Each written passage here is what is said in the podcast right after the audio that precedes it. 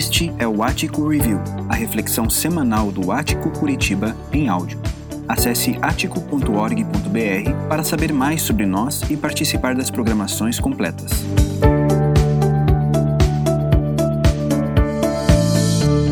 Nós estamos nessa série de reflexões Quem é o Senhor, onde nós refletimos sobre quais as implicações desse senhorio de Cristo nas nossas vidas.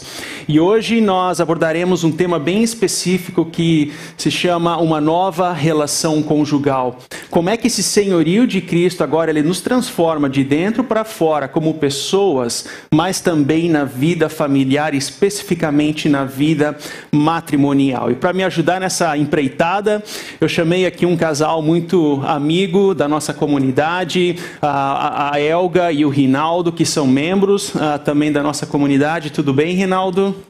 Boa noite, André. Tudo bem? Boa noite a todos.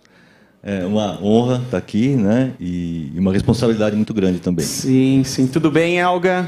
Tudo bem. Opa, acho que tá... Não, tá ligado. Agora tá. É, boa noite a todos. Muito obrigada pelo convite. É uma honra mesmo, gente, poder estar aqui. Legal, legal.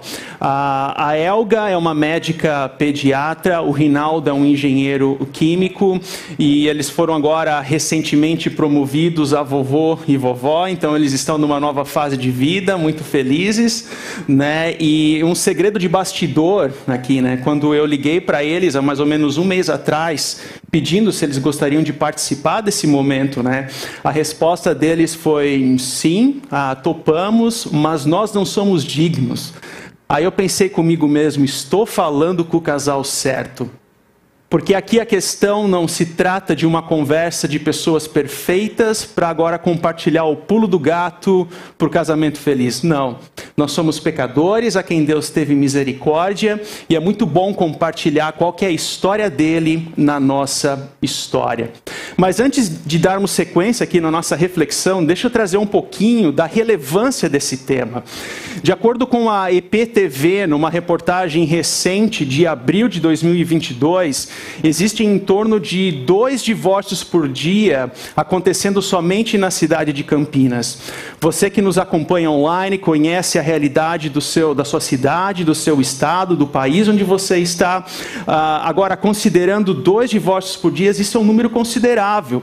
E a gente precisa trazer uma resposta, uma postura a partir da espiritualidade cristã diante, em face desse problema. Além do mais, nós vivemos numa cultura onde o casamento ele está cada vez mais banalizado. Duas semanas atrás, no Paraná, numa cidade do Paraná, houve uma festa de descasamento. Você já ouviu falar nisso? Uma festa de descasamento. Onde o casal não apenas celebrou o rompimento, ah, não, não, não apenas houve o rompimento, mas eles celebraram aquilo. E, e, assim, venderam ingressos, faturaram dinheiro ainda em cima daquilo, há, todo, há, toda uma decoração envolvida naquilo. Ou seja, o casamento ele está cada vez mais banalizado e nós precisamos compreender qual é o nosso papel diante disso, frente a essa realidade, dentro da nossa família, mas também dentro de uma postura que a gente possa compreender e enfrentar o que está acontecendo de fato ao nosso redor em se tratando de casamento. Mas nós também compreendemos e gostaríamos de ser sensíveis, porque nós temos diferentes estruturas familiares na nossa comunidade. Ah, nós temos divorciados e, em se tratando de pessoas que passaram por divórcios ou estão enfrentando dificuldades dentro dessa área. Eu não quero que você se sinta culpado em nosso meio. Eu não quero trazer culpa para cima de você, mas que essa reflexão de hoje aponte para a esperança.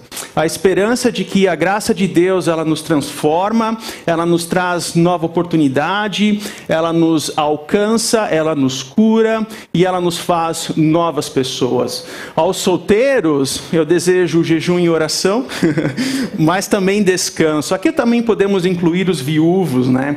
Solteiros ah, que possam compreender que o namoro, ah, o relacionamento ah, a dois não é uma mera aventura, mas que a partir do momento que você é um, um, solteiro, você pode colocar a sua vida diante de Deus, na certeza de que Ele sabe qual que é o melhor caminho para a tua vida. Ele sabe o momento certo para todas as coisas. Antes de eu ingressar no ministério, eu trabalhava numa organização lá no sul, eu era solteiro, eu estava trabalhando na minha mesa e de repente um colega de trabalho senta do meu lado, no momento de café dele, e ele diz assim: Olha, eu vou me separar da minha esposa. Eu, mas como aí? Explica um pouco mais isso dali. Eu, como solteiro, naquele momento, eu precisava ter alguns subsídios básicos para poder conversar com ele naquele momento. Então, assim, ser solteiro e ouvir uma reflexão acerca da união matrimonial também é muito proveitosa. Aos namorados, eu também que, que essa reflexão traga sabedoria para você. Que ser namorado ou namorar não é uma aventura desgovernada, mas que tem um propósito último na relação matrimonial para o casamento e que você possa compreender e isso possa refletir também na sua vida, de que a união matrimonial vale a pena, com todos os seus desafios, ela sim vale a pena. E por essa razão, o objetivo aqui nesse segmento de namorados é sabedoria. E por fim, aos casados, perseverança. Porque é muito difícil casar e permanecer casado, não é verdade? Inclusive, a primeira DR na Bíblia, né, a discussão de relacionamentos, aconteceu lá no livro de Gênesis, no início da Bíblia, no contexto da queda, quando Deus procura Adão, que daí bota a culpa na Eva, que daí bota a culpa na serpente, e assim segue o curso da história. Ou seja, nós também podemos, a partir da sabedoria bíblica, descansar nele e saber que nós enfrentaremos desafios na vida matrimonial, mas também pela graça de Deus nós podemos ah, convivermos juntos dentro das nossas diferenças, mas na certeza de que Ele se faz presente em nosso meio. E a título de curiosidade, é interessante é, ver que na nossa comunidade nós temos esse segmento de pessoas dos seus 35 a 54 anos que representa o maior bloco ah, de pessoas na nossa comunidade, com 46,75%. E quando nós olhamos para essa faixa etária especificamente, nós temos viúvos 0,03%. Solteiros é um número considerável, 27,4%. Divorciados, 15,7%. E casados, por fim, um pouquinho mais do que 50%. Ou seja, a própria composição da nossa comunidade, esse mapeamento de estruturas familiares, tornam relevante, hora e meia, poder conversar sobre qual é o papel da união matrimonial nas nossas vidas. E nós estamos nessa série refletindo sobre o livro de Efésios. E nós chegamos no momento onde ah, o apóstolo Paulo, que é o autor dessa carta, ele aborda justamente sobre o papel do marido e da mulher na união matrimonial.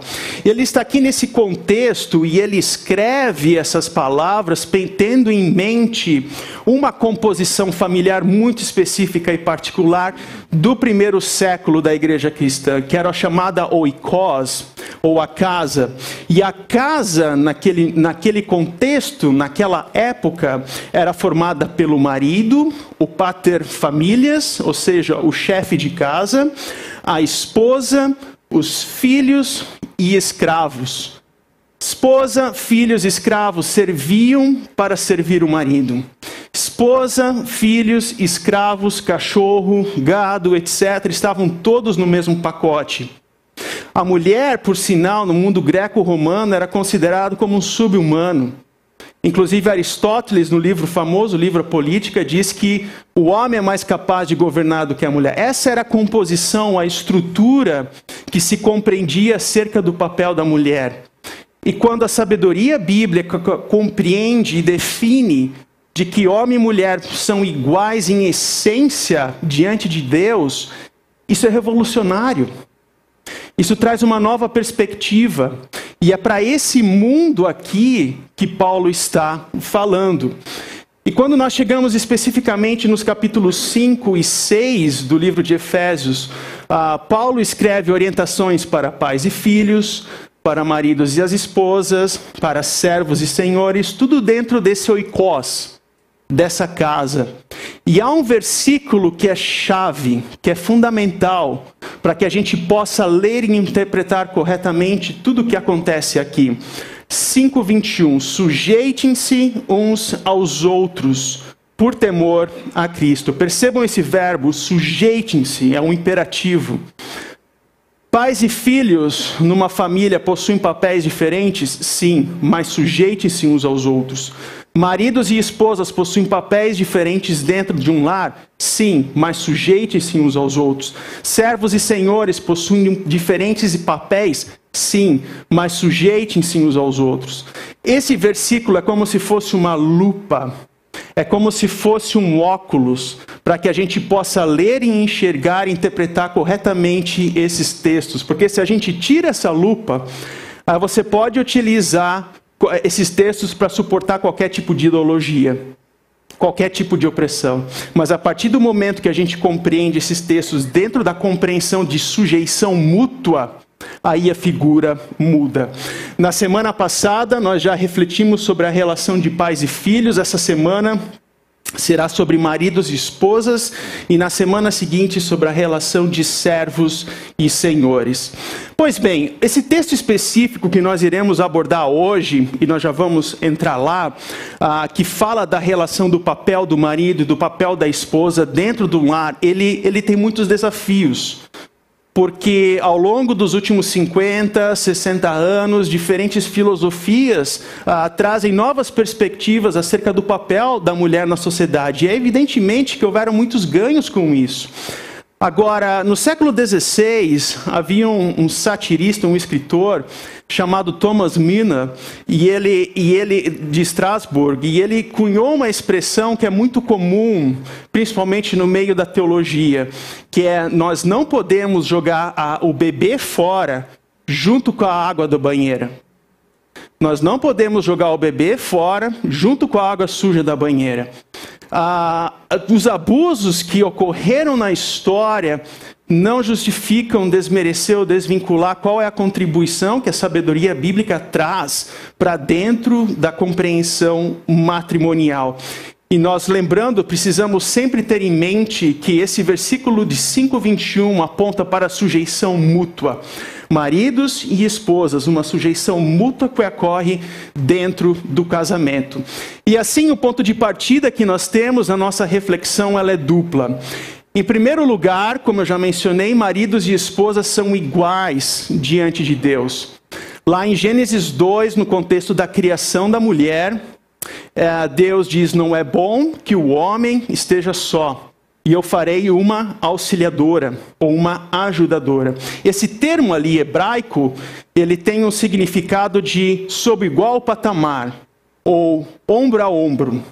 Ou seja, homem e mulher são criados na mesma essência, eles possuem a mesma dignidade diante de Deus. Desse modo, ocorre uma sujeição mútua, mas em diferentes papéis dentro do casamento. É sobre isso que nós iremos refletir hoje.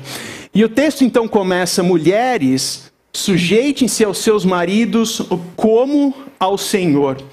É interessante que no original esse termo não aparece mas novamente é a nossa lupa que nos auxilia a interpretar que é isso que Paulo está querendo dizer. Mulheres, sujeitem-se aos seus maridos como ao Senhor. Mas como é que ocorre isso? Como é que ocorre essa sujeição agora especificamente do papel da esposa? E nesse sentido, a gente precisa lá para o versículo 33, onde é dito: "E a mulher trate o marido com todo o respeito". A resposta para como é que funciona essa sujeição na prática é a partir do respeito. Você quer ver o seu marido feliz, dando pulos de alegria? Trate-o com respeito, elogio, traga palavras de afirmação, traga palavras de encorajamento na vida pessoal, na vida familiar, na vida profissional, ao invés de falar, por exemplo, vai fazer essa barba porque está feio demais, aí você pode dizer: olha, se você fizer essa barba, você vai ficar bonitão. É, a figura muda, a figura muda.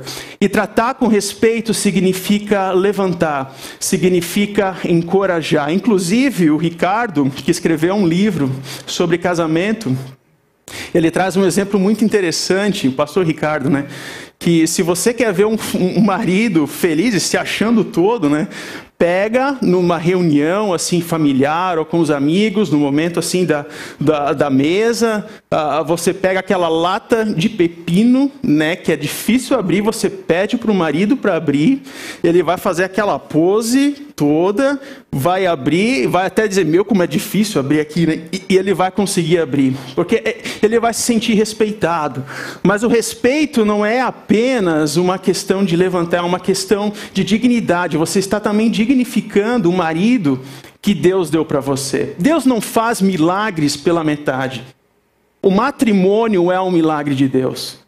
E a partir disso, ele também quer preservar na vida de vocês uma relação de respeito. E essa é principalmente o papel da esposa dentro do casamento, que é uma relação de respeito. E aqui é interessante perceber que essa sujeição aos maridos, ela acontece aos maridos.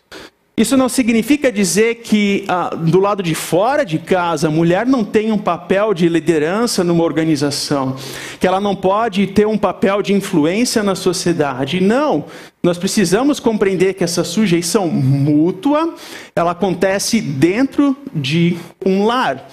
E assim o texto continua dizendo: Pois o marido é o cabeça da mulher, como também Cristo é o cabeça da igreja, que é o seu corpo, do qual ele é o Salvador.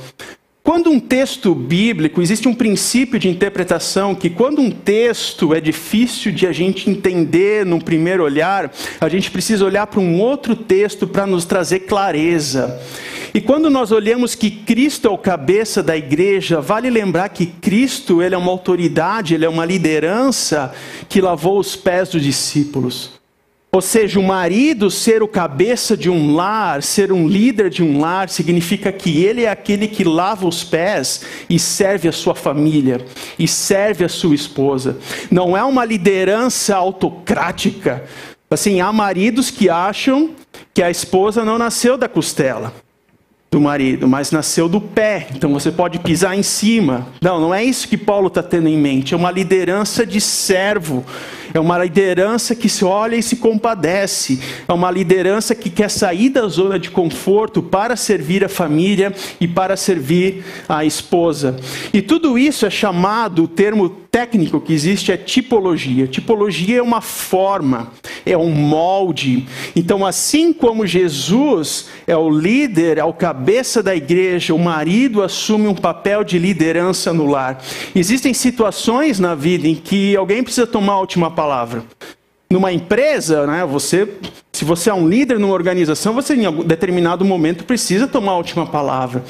Dentro de um lar, principalmente na nossa família, com a minha esposa, quando uh, nós precisamos tomar uma decisão e a gente vê, ó, não está muito claro se vamos para cá, se vamos para lá, a decisão, uma delas é tomada e, se necessário, a gente recua depois. Tudo é realizado no diálogo, mas, em última análise, há uma decisão final que precisa ser tomada pela parte também do marido. E assim ele finaliza esse trecho, Paulo dizendo que assim como a igreja está sujeita a Cristo, também as mulheres estejam em tudo sujeitas a seus maridos. Eu destaquei aqui esse em tudo, tá? Porque existe um ponto muito importante para a gente compreender do que Paulo não está falando. Ele não está aqui afirmando que essa sujeição mútua entre marido e mulher, mas agora pensando especificamente no papel da esposa, ela deve acontecer em casos extremos, como por exemplo abusos, violência. Não, não é isso que Paulo está querendo dizer aqui. Mas ele está pensando nesse plano de papel da esposa, de respeito ao marido, como também existe um plano, um papel do marido de submissão e sujeição à esposa, que nós já vamos abordar em um minuto. Mas agora eu quero me chegar aqui no, no banquinho e conversar com a Elga, com o Rinaldo, ah, e Elga, quando, quando a gente, vocês provavelmente já ouviram esse texto em outros contextos, ah, em outras mensagens. Como é que foi isso para vocês, essa reação, essa primeira reação, antes que a gente entre, entre em umas, umas aspectos mais práticos desse texto? Você teria algo para compartilhar nesse sentido? Sim. É, esse texto eu digo que ele é vítima de preconceito, bullying, mal entendido, tanto para os que estão dentro da igreja quanto os que estão fora. Já ouvi pessoas dizerem que como que um texto que diz que a mulher deve se sujeitar ao marido está dentro da Bíblia. Ou talvez que Paulo seja inimigo das mulheres. E também que provavelmente é, a, a mulher ela tem que tomar uma atitude de rebeldia contra situações em que a, Bíblia orienta a liderança do marido. Então, eu acho que tem muita coisa falando, se falando por aí, e essa é uma grande oportunidade da gente poder entender isso e discutir esse tema de acordo com as suas explicações. Legal, Elga. E quando pensando em você agora como, como esposa, ah, essa questão de sujeitar-se, mas com o intuito de respeito, não é uma sujeição cega, mas com o intuito de respeitar o marido, né, de trazer, de levantá-lo, de encorajá-lo, né? Como é que isso se aplica na sua vida, na vida como um casal? Bom, no começo foi bem difícil, porque assim, eu tenho algumas características, né? Eu assim, eu sou bem controladora e gosto de mandar. E lá em casa já estavam até me promovendo a presidente da AMM, que é a Associação das Mulheres Mandonas. é, enfim, brincadeiras à parte, é, eu também acho que quando entrei no casamento eu não compreendia bem o sentido desse texto e fui mais resistente. Mas Deus, na sua bondade e misericórdia, foi me ensinando de que não era necessário que eu apagasse totalmente o meu jeito de ser e me afogasse. Era, na verdade, preciso domínio próprio, compreensão do meu papel e do papel do Rinaldo. E graças a, assim, ao cuidado e à misericórdia de Deus e à paciência que não é de Jó, é do Rinaldo, eu acabei venho num processo de aprendizado. Nós estamos há 31 anos juntos e eu acho que isso começou e só vai acabar lá não sei quando. Mas, é, como a pergunta é pessoal, uh, como eu respeito o Rinaldo, eu tenho aprendido a respeitá-lo uh, de algumas maneiras. Uma delas é elogiando o Rinaldo. Eu acho que eu, quando me apaixonei por ele, ele tinha tantas qualidades que me fascinavam, e ao longo do tempo a gente vai esquecendo de dizê-las e repeti-las. Então, elogiar, valorizar o Rinaldo é uma forma de respeitá-lo. Outra forma é assumir a liderança dele lá em casa e, e motivá-lo a isso, apoiá-lo nas decisões e mais difícil, esse é recente, que eu aprendi recentemente, é ser compreensiva quando a decisão não for é, adequada. Não, não agir com uma goteira que pinga na cabeça constantemente do marido, dizendo: Eu te disse, mas eu te disse, mas eu te disse. Então, assim, são coisas que eu tenho aprendido. Outra coisa que nesses anos eu percebi é que quando eu respeito meu marido, isso é didático para os meus filhos, uhum. nos respeitarem e reconhecerem a nossa autoridade como pais, né? Legal, muito bom. E Rinaldo, veja que aqui nós falamos do papel da esposa, já vamos falar do papel do marido, mas Paulo está falando, ele está dando um puxão de orelha em nós, maridos, né, quando nos chama a atenção de que o marido é o cabeça, é o líder do lar. Né? E como é que funciona isso para vocês na tua liderança enquanto marido? É, a Yoga falou um pouco sobre ela, né? sobre como ela é. Eu tenho que falar um pouco como eu sou. é, a minha personalidade é oposta da dela. Né? Então eu sou é, bastante tímido, sou introvertido, né? tenho um, um, apelido entre a gente aqui de que eu sou um ostra às vezes. Né? Eu me, me fecho em mim mesmo. Né? Uhum. E tenho tendência a ser a, a, a, a, tratar muitas vezes os problemas de forma reativa. Né? Ou seja, é, é de uma forma oposta à personalidade da Elga, né? Quer dizer, ela, ela é mandona, ela mesmo falou isso, eu falei, né? e ela é muito proativa, ela é perfeccionista. Né? Então isso trouxe para a gente, como a Elga já falou, é, dificuldades né, com relação a essa questão de, de, de, papel de liderança dentro do casamento, porque ela acaba tendo a tendência mais de assumir esse papel e eu a tendência de ficar na minha. Né? Mas é, a gente sabia, né? a gente é cristão antes da gente se casar, a gente conhecia esse texto, conhecia os princípios, o que faltava era colocar em prática. Né?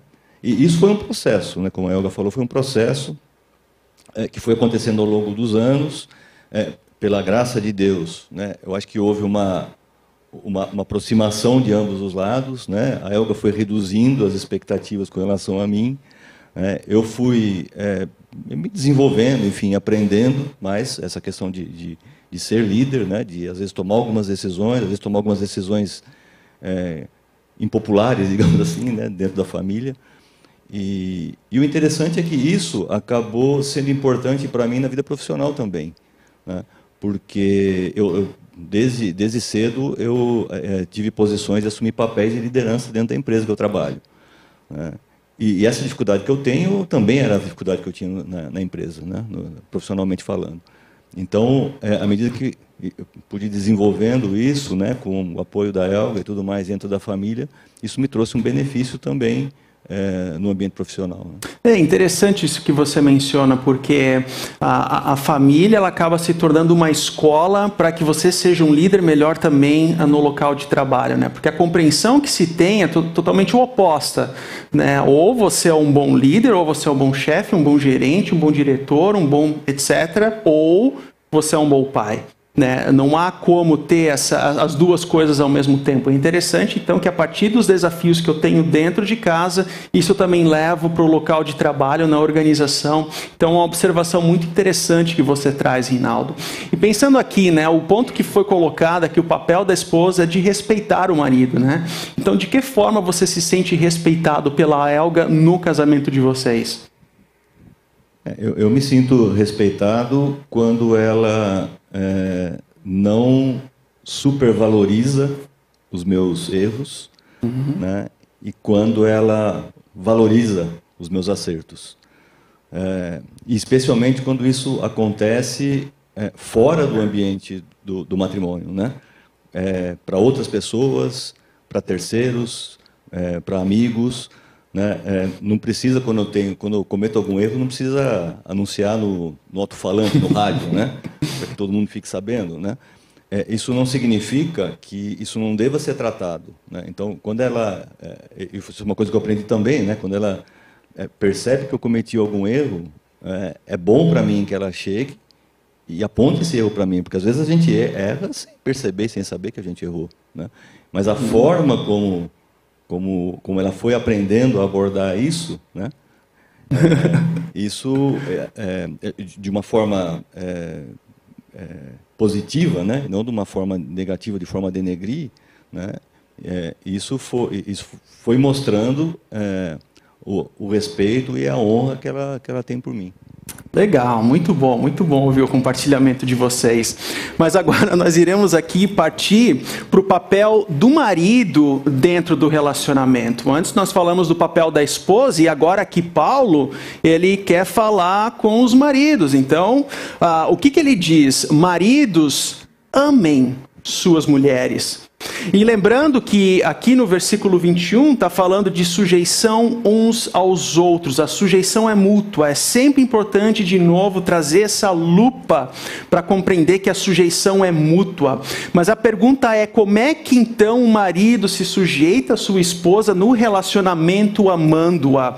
Como é que isso acontece? Aí nós precisamos ir novamente lá para o versículo 33, onde Paulo diz no fechamento desse texto: cada um de vocês também também ame a sua mulher como a si mesmo. O detalhe interessante é que esses verbos amar é o, é o amor ágape ou agape, que é o amor de Deus por nós. É um amor sacrificial. É um amor incondicional. É um amor que nos ama não porque nós merecemos, mas porque ele tem um amor sacrificial por nós. E assim então, como Jesus, em, Deus em Cristo nos ama, agora ele nos encoraja, maridos, da mesma forma vocês amem de forma sacrificial a sua esposa. E o sacrificial aqui é literal, se necessário com a própria morte. Isso é o preço do amor sacrificial pela família. E é interessante aqui perceber que Paulo ele está falando maridos amem suas mulheres, uma tradução possível seria suas esposas. É amem as suas esposas, não a qualquer outra mulher. Cuidado com um olhar cobiçoso que se transforma num segundo olhar, que se transforma num terceiro olhar, que conduz a uma ação, e principalmente o homem, que é muito conduzido pela questão do olhar. George Foster, que foi um missionário no Brasil, inclusive, ele traz um processo da tentação que eu acho muito interessante, é um acrônimo chamado AIDA. E ele diz que a, a tentação, não apenas no âmbito sexual, isso ele não está querendo dizer que é somente para o homem, também serve para a mulher em diferentes tentações da nossa vida. Ele diz que a tentação, ela num primeiro momento chama a atenção. Você olhar para uma pessoa do sexo oposto e achar bonita não necessariamente é errado. O problema é quando aquela tentação cria um interesse. Ela entra no âmbito dos sentimentos. Então, é os sentimentos que passam a se misturar. É o meu sentimento que eu tenho em relação ao meu cônjuge que passa a se misturar com aquela pessoa e assim por diante. E o outro passo que é dado é que aquela tentação, ela forma um desejo, ela entra no nível do coração. E coração, na compreensão bíblica, não é centro de, de emoção. Nós, no nosso mundo ocidental, nós falamos, ah, eu estou com uma dor no coração para dizer que nós estamos sofrendo. Mas na espiritualidade bíblica cristã, o coração é o centro das decisões, é racionalidade. Quando algo entra no coração é porque você está planejando com aquilo, na tomada de decisão. Até pelo ponto último, quando a tentação ela pede uma ação, ou seja, é um ato consumado. E o desafio que nós temos ah, nos nossos lares, na, na, manutenção, na perseverança dos nossos casamentos, é saber cortar o mal pela raiz. Na certeza de que nós não somos tentados para além do que nós conseguimos suportar. Essa é a nossa esperança. E a esperança que nós temos de que Deus pode restaurar as nossas vidas, Deus pode restaurar os nossos casamentos novamente, porque Deus não faz milagre pela metade. E é isso que acontece, é esse o processo que ele quer transformar na sua vida e também no seu casamento. E aqui Paulo novamente entra numa chamada tipologia, que é um texto onde ele vai ao centro do evangelho. Há uma riqueza teológica aqui muito grande quando ele diz: "Assim como Cristo amou a igreja e perceba, e entregou-se a si mesmo por ela para santificá-la, tendo-a purificado pelo lavar da água, mediante a palavra, e apresentá-la a si mesmo como igreja gloriosa, sem mancha nem ruga ou coisa semelhante, mas santa e inculpável. Ou seja, o que, que ele está querendo trazer aqui? O que, que Paulo, de uma forma resumida, está querendo trazer nessa sessão aqui? Ele está querendo dizer, de uma forma mais ilustrativa, de que assim como Jesus, nesse amor sacrificial, ele se entrega, ele ama essa, essa igreja com seu amor sacrificial, a igreja responde com sujeição.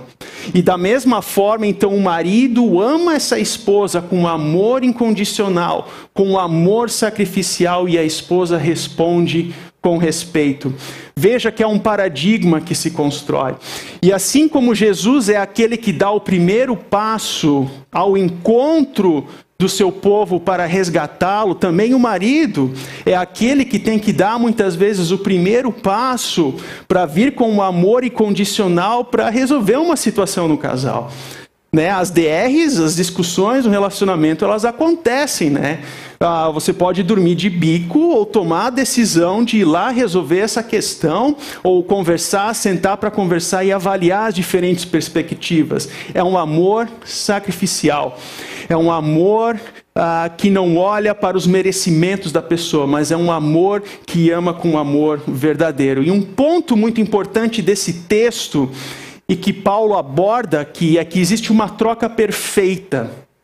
Ou seja, assim como os nossos pecados caíram na cruz de Cristo, logo a justiça ela recai sobre nós como povo.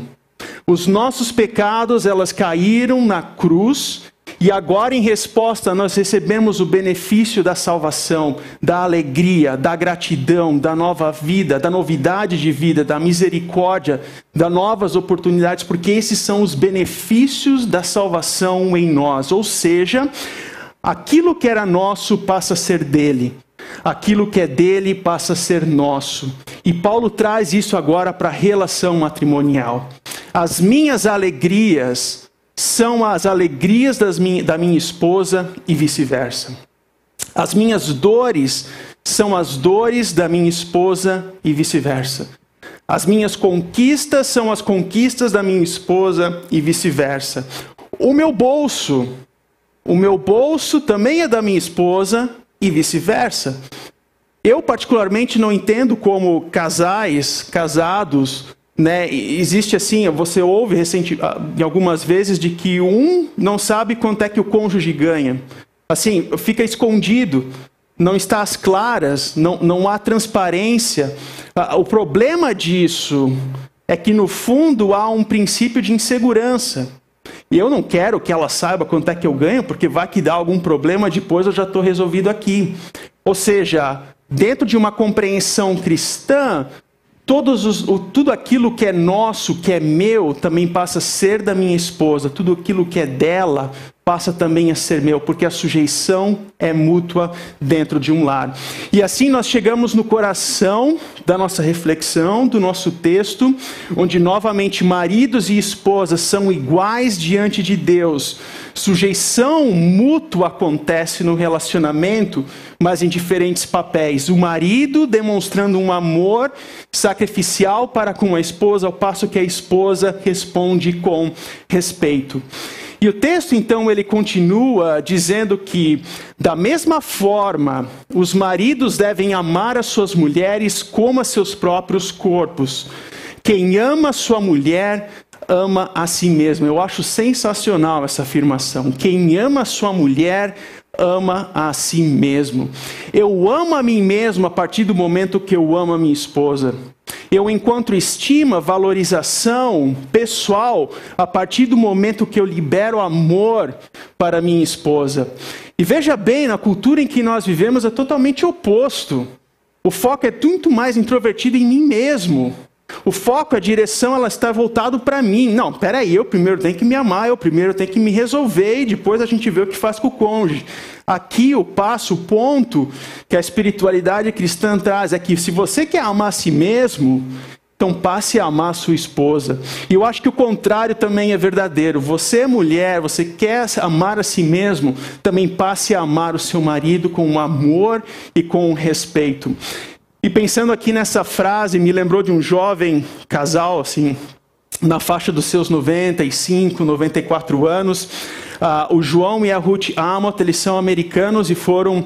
Uh, o João foi pastor uh, no sul do Brasil nos anos 50 e nos anos 60. E durante os meus estudos de doutorado, essa foi uma das famílias que nos abraçou, que nos acompanhou.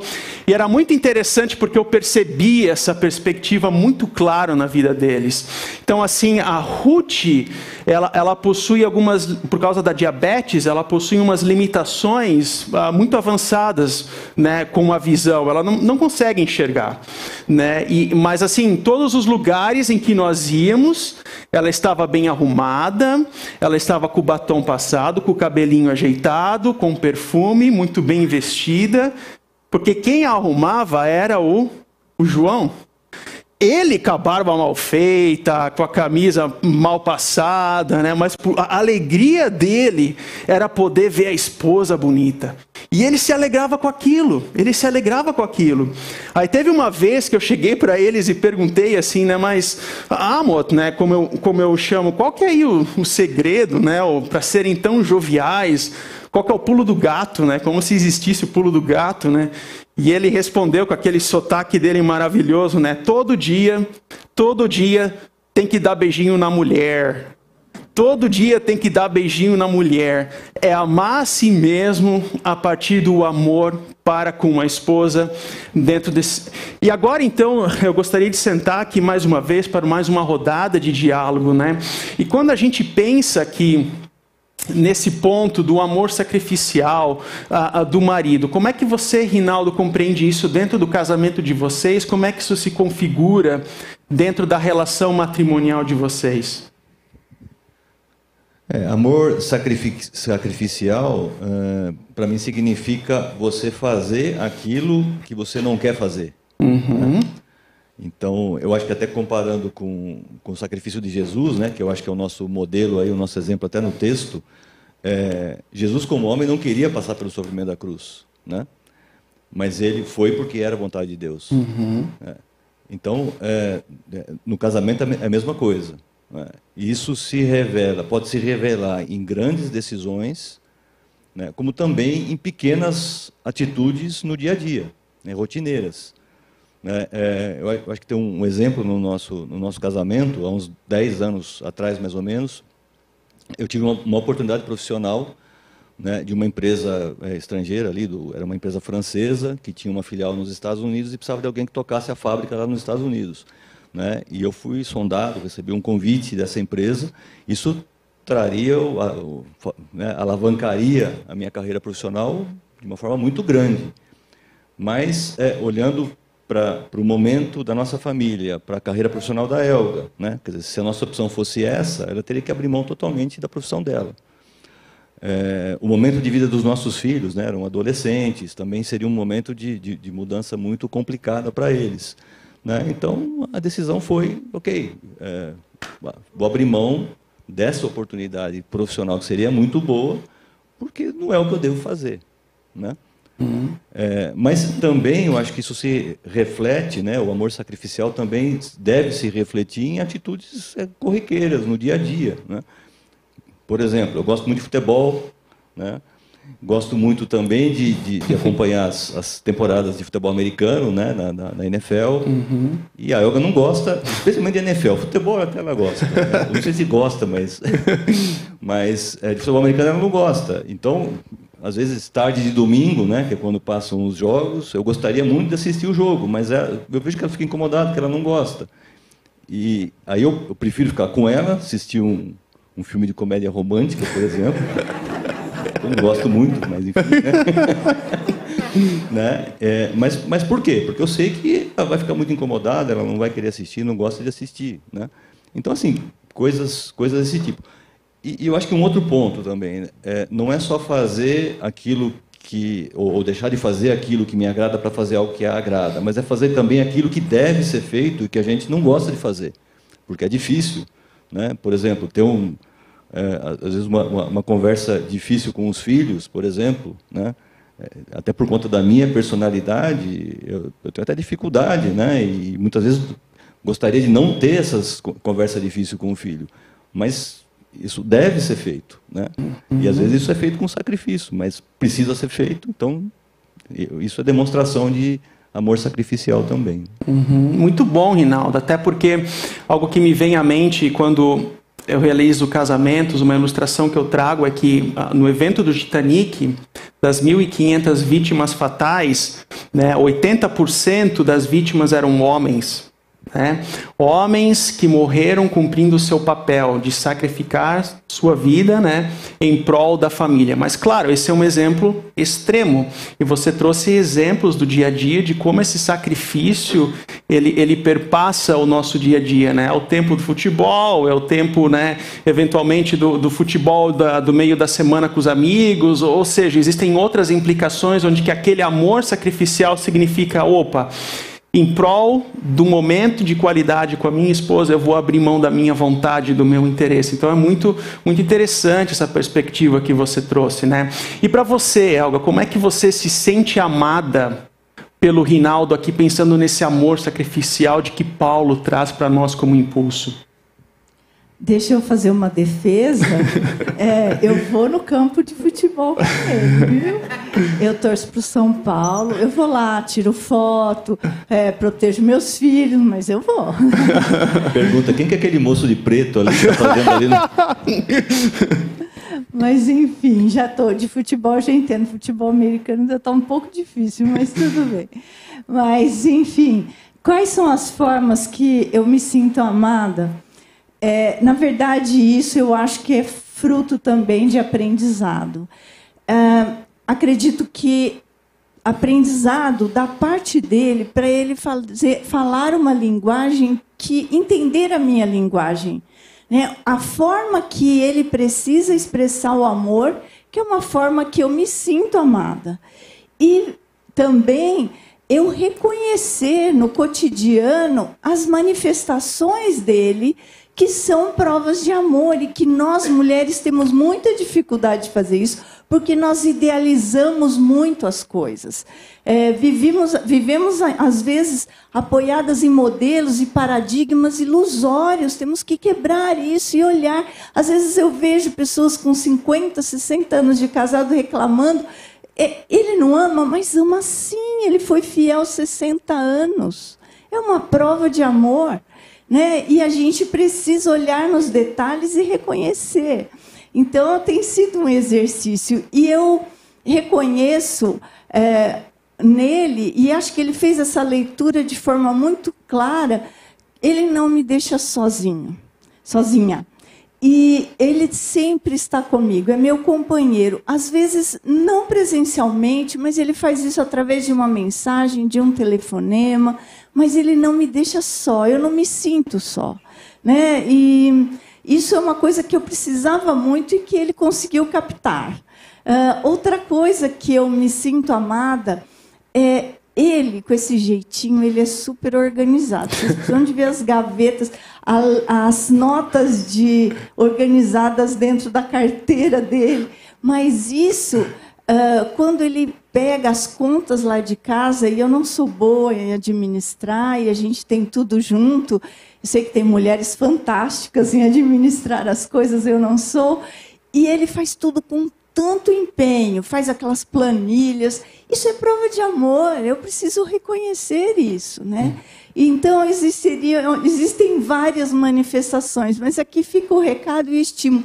Vamos é, aproveitar os casados, entender a linguagem um do outro, né? para que a gente não se perca nesse discurso de que não somos amados. Né?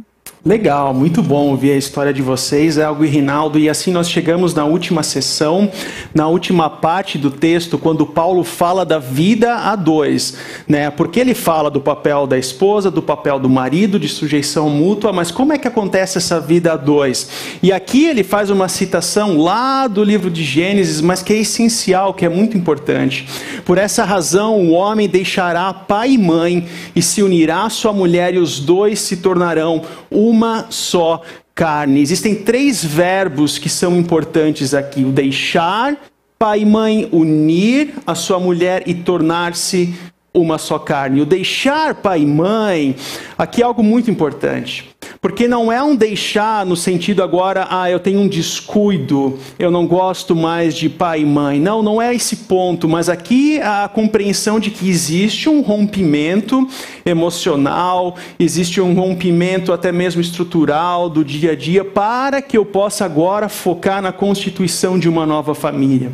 Muitos conflitos que existem entre casais, ah, ela acontece justamente por essa falta dessa compreensão de que precisa ocorrer esse rompimento para em, em prol do benefício do casal. O onir se, tem uma conotação sexual. Ah, ele se, o casal se torna um. Mas não é apenas uma unidade física sexual, mas também em emoções, também em sentimentos, é uma união de sonhos. Os meus sonhos também são sonhos da minha esposa e assim por diante. É uma união integral.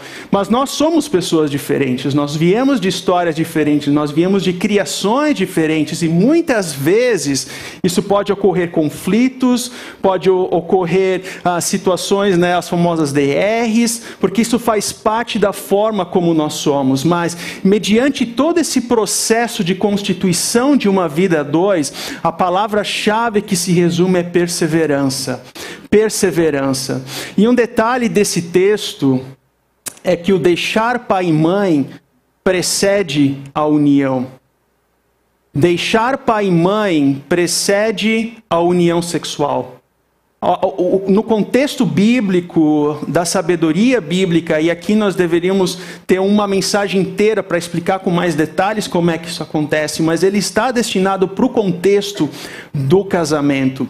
A ilustração que me veio à mente, que eu ouvi certa vez, é que o relacionamento sexual é como se fossem duas cartolinas juntas que elas se, se, juntam, elas se colam, e quando há o rompimento, elas se separam, então um pouco dessa cartolina fica dessa, um pouco dessa cartolina fica dessa, daí ocorre outro relacionamento, que ocorre outro relacionamento, que ocorre outro relacionamento, e no final do dia as cartolinas estão coloridas.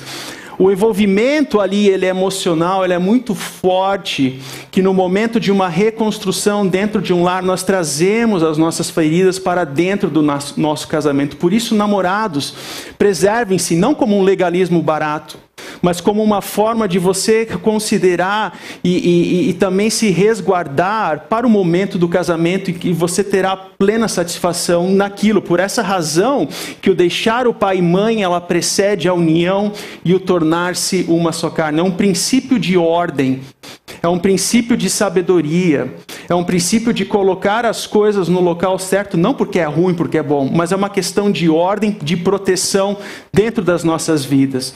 E quando os conflitos acontecem, né, principalmente se tratando de fato de que nós somos pessoas diferentes, eu, a minha esposa, viemos de lares, de contextos diferentes, né?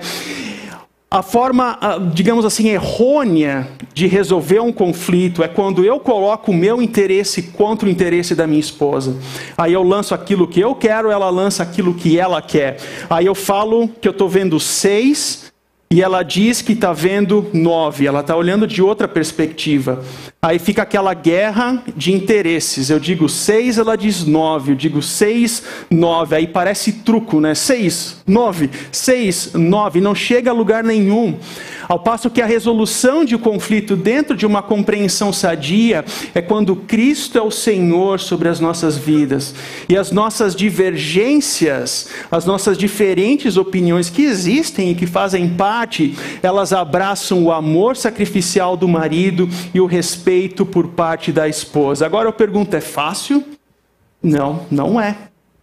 O cristão não é uma obra completa, uma obra pronta, mas é alguém que está sempre em construção, sempre sendo trabalhado. Isso também envolve o nosso relacionamento matrimonial. Sempre de novo eu me vejo confrontado a amar a minha esposa de forma sacrificial e ela da mesma forma se vê confrontado para me respeitar enquanto marido. É uma relação, um paradigma que existe de amor e respeito mútuo.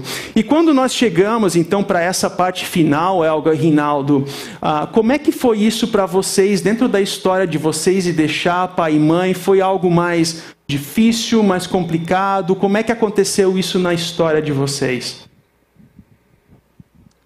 Bom, é, para mim foi mais fácil. Minha mãe está aqui, inclusive, hoje. Né? minhas mães estão aqui, né? Minha mãe e minha sogra estão aqui, mas é, eu já tinha saído de casa há sete anos antes de me casar. Né? É, eu vim, vim para Campinas para estudar, enfim, já morava numa república há muito tempo. Então, essa questão de quebrar o laço com, com, a, com a família, com os meus pais, é, não, foi, não foi tão difícil. Né? Agora, tornar-se uma só carne é outra história. Né? Aí já é um pouco mais difícil, porque é, não é só a questão sexual. Né? Quer dizer, tornar-se uma só carne é, de forma que aquilo que ela sente, eu também sinto e vice-versa, né, já é um, um, processo um pouco mais complicado que leva um tempo, para a gente levou um tempo, né, e foi um aprendizado aí ao longo do, de, de, muitos anos, né, é, até um ponto em que a alegria dela seja a minha alegria, a tristeza dela seja a minha tristeza. Né, e não haja mais competição. Né? Eu não tenho que ser melhor que ela, nem ela tem que ser melhor do que eu, em nenhum dos campos, né, em nenhuma das áreas, né, seja em área profissional, seja em qualquer coisa. Né? Quando a gente consegue se aproximar desse ideal, né, de que é, o, o que acontece com ela me afeta diretamente e vice-versa, aí de fato a gente está se tornando uma só carne. Né? Uhum, legal. E algo, Rinaldo, para a gente finalizar, vocês teriam alguma palavra de encorajamento, alguma palavra de sabedoria acerca desse assunto, desse tema? É, eu diria que o casamento é um investimento a longuíssimo prazo. E que só que é um investimento que a gente tem que investir diariamente. E tem que ter perseverança. E se tiver altruísmo dos dois lados, a chance de dar certo é muito grande. Né? E aqueles que têm acompanhado, caminhado de maneira solo, né? Eu acredito que Deus é um Deus tão criativo e Ele é tão bondoso que Ele há de revelar os seus propósitos, né? E que o desejo é que aqueles que têm sofrido nessa área, que Deus possa cuidar e abençoar e mostrar caminhos, abrir novas portas. Esse é o nosso desejo. Uhum. Legal. É, é, complementando, né? O casamento não é o único caminho. Né? Uhum. Quer dizer, é, o próprio Paulo foi celibatário. Né? Então, é, o, o, não casamento, né, ou por opção, ou seja lá qual for o motivo, né, também é um caminho. É, a segunda coisa que eu queria dizer, né, para aqueles que é, não estão casados porque têm medo, têm temor, né, têm receio de se casarem, é, de assumir o compromisso que envolve o casamento, né, é, eu diria, se casem porque é bom. né? É bom não no sentido de que isso vai trazer para a gente uma vida de prazer e que tudo vai acontecer da forma como a gente quer. Né? Mas é bom, né? e aí acho que fica uma outra palavra que eu queria deixar para aqueles que já são casados, né? é bom porque é, é a melhor oportunidade que eu conheço para a gente amadurecer. Né? E amadurecer no sentido de é, não fazer só aquilo que me dá prazer, não fazer só aquilo que me satisfaz, independentemente das consequências.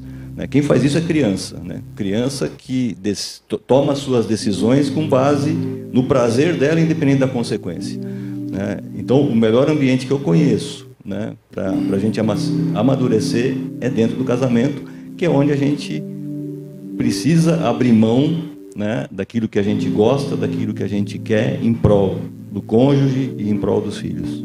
Legal, muito obrigado, Elga e Rinaldo. E assim nós chegamos na parte final do refletir e praticar. E o primeiro ponto que eu gostaria de abordar e trazer para você é experimente, experimente recomeçar. Experimente recomeçar. Talvez a primeira palavra que você precisa receber nesse momento que de, do casamento que você está vivenciando, do seu relacionamento, são palavras de perdão. Você precisa ouvir palavras de perdão e também liberar perdão. Você precisa receber o perdão de Deus, a graça, a misericórdia, o conforto, o consolo, o direcionamento e a partir daí a decisão e decisões na vida do casal são tomadas. E nesse sentido, quais são as áreas na sua vida que precisam manifestar esse respeito, esse amor ao seu cônjuge?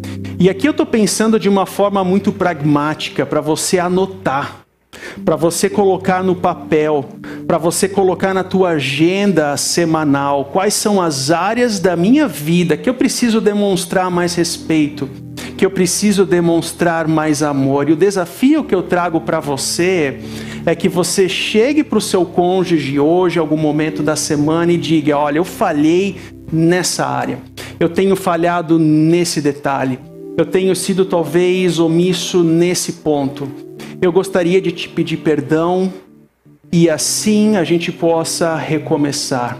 É um princípio de recomeço. É um princípio de uma nova oportunidade.